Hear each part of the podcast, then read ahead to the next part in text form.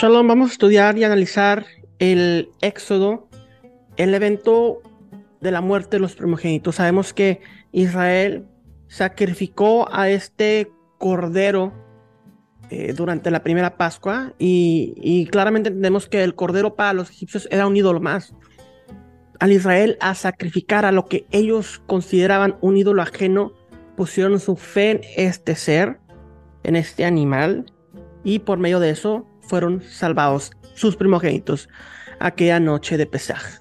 Entonces claramente vemos la analogía ahorita en la cual Israel ve a Yeshua como un ídolo ajeno, mas sin embargo, aquellos que ven por quien en realidad es este Yeshua, este Mesías, ponen su confianza en él y viene la salvación para el mundo. Entonces, es lo que entendemos acerca de, eh, este sacrificio de este animal, pero vamos a hablar acerca de la analogía que encontramos de la palabra pesaj, eh, pasaj y todo este eh, concepto que se está desarrollando dentro del idioma hebreo con estas palabras y conectarlo a Génesis 1.2 donde encontramos la primera metáfora en la Biblia la cual compara al espíritu creador con un pájaro que se cierne sobre las profundidades del, del, del mar. Y de hecho nos enfrentamos a lo largo de las escrituras con metáforas aviares, como pájaros, eh, metáforas de aves, de pájaros, aviares para Dios.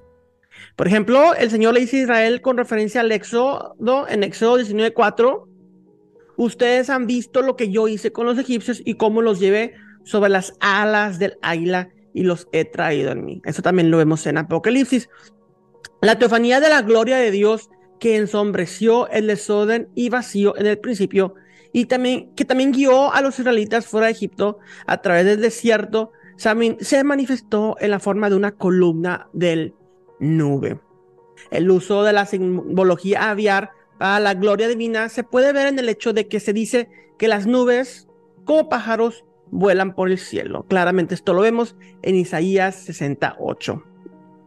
También Vemos a criaturas angelicales aladas como los querubines alados que custodian la presencia de Dios en el tabernáculo, de quienes también se dice que vuelan a través de las regiones celestiales, Isaías 6, Daniel 9:21 y Apocalipsis 14:6. La simbología aviar que apareció por primera vez en Génesis 1:2, que reaparece en la descripción de la nube de la gloria, esa teofanía que acompaña al éxodo de Israel,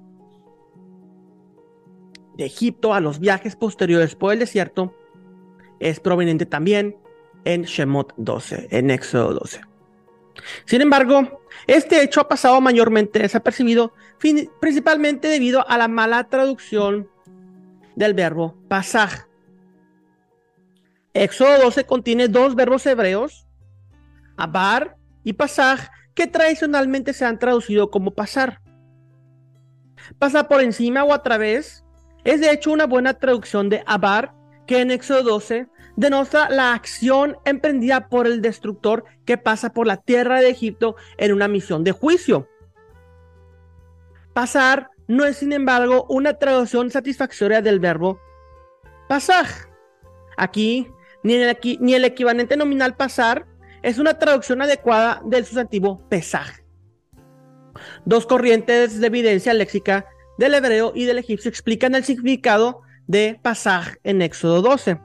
Aquí consideramos la primera, la hebrea, ya que hay dos raíces en hebreo para pasaj, una que significa cojear y otra que significa cubrir, flotar o cernirse, así como un ave.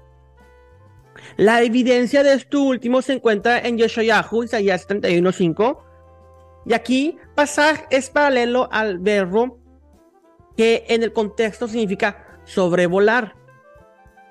Como las aves que vuelan, así cubrirá Ganán en hebreo, Hashem de los ejércitos, Adonai Sebaot, a Jerusalén, defendiendo Ganán también la librará pasando, pasaj la salvará. El, el verbo pasaj también aparece en Primera de Reyes 18:21, donde Elías comparó al pueblo reunido en el monte Carmelo como pájaros revoloteando y dudando en posarse en un árbol. Él les dice, ¿hasta cuándo revolotarían? Pasaj entre dos ramas, siendo la exhortación implícita aterriza en una rama o en la otra. Pasaj vuelve a aparecer unos versos más adelante en 1 de Reyes 18, 26, donde se dice que los profetas de Baal revolotean, pasaj, en un frenesí alrededor de su altar. A lo largo de la historia de la interpretación bíblica, se ha asumido que pasaje en 1 de Reyes 18, 21 y 26 está relacionado con el adjetivo pisaj, cojo, frecuentemente atestiguado por el verbo pasaj, ser cojo, y también lo vemos en 2 Samuel 4:4. Cuando ese entendimiento se relaciona con la interpretación pasaj de Éxodo 12, surge la imagen de Dios saltando o cojeando sobre las cajas, casas de los israelitas para no destruirlo como, como los egipcios, o junto con los egipcios. El eterno pasaj brincando o cojeando una casa tras otra. Esta otra de raíz de Pesaj la vemos y la hemos visto en Isaías 31.5 y Primera de Reyes 18.21, donde significa sobrevolar o cubrir. La evidencia lingüística egipcia confirma esta comprensión de Pesaj y lo que es más, indica que el sustantivo hebreo Pesaj denota una especie de refugio protector. Volviendo a Éxodo 12, percibimos que la situación que prevalecía la noche anterior al éxodo no era la de Dios pasando por las casas de los israelitas, brincando, saltando o cojeando. Más bien, durante la oscura noche de muerte, el Señor se cernía protegiendo a su pueblo con una presencia que se cernía y permanecía protegiendo a Israel. Tal comprensión nos lleva a concluir que Pascua, a pesar de su uso bien establecido, no es una, destinación del todo precisa para la víspera del éxodo o para la fiesta que lo conmemora, Pascua, Pesaj, referente a brincar. Más apropiado, incluso, incluso era un poco extraño el nombre cubrir, el cual refleja la gloriosa realidad que el Señor protegió a su pueblo de la ira venidera, cubriéndolos personalmente e interponiéndose entre ellos y la ira del destructor. El evento original de la Pascua, aunque fue glorioso, apuntaba hacia las realidades del nuevo pacto.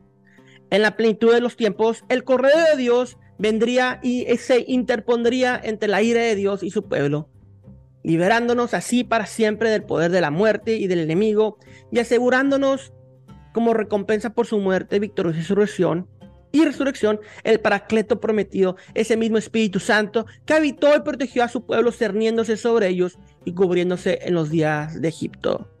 Hag Pesach Sameach.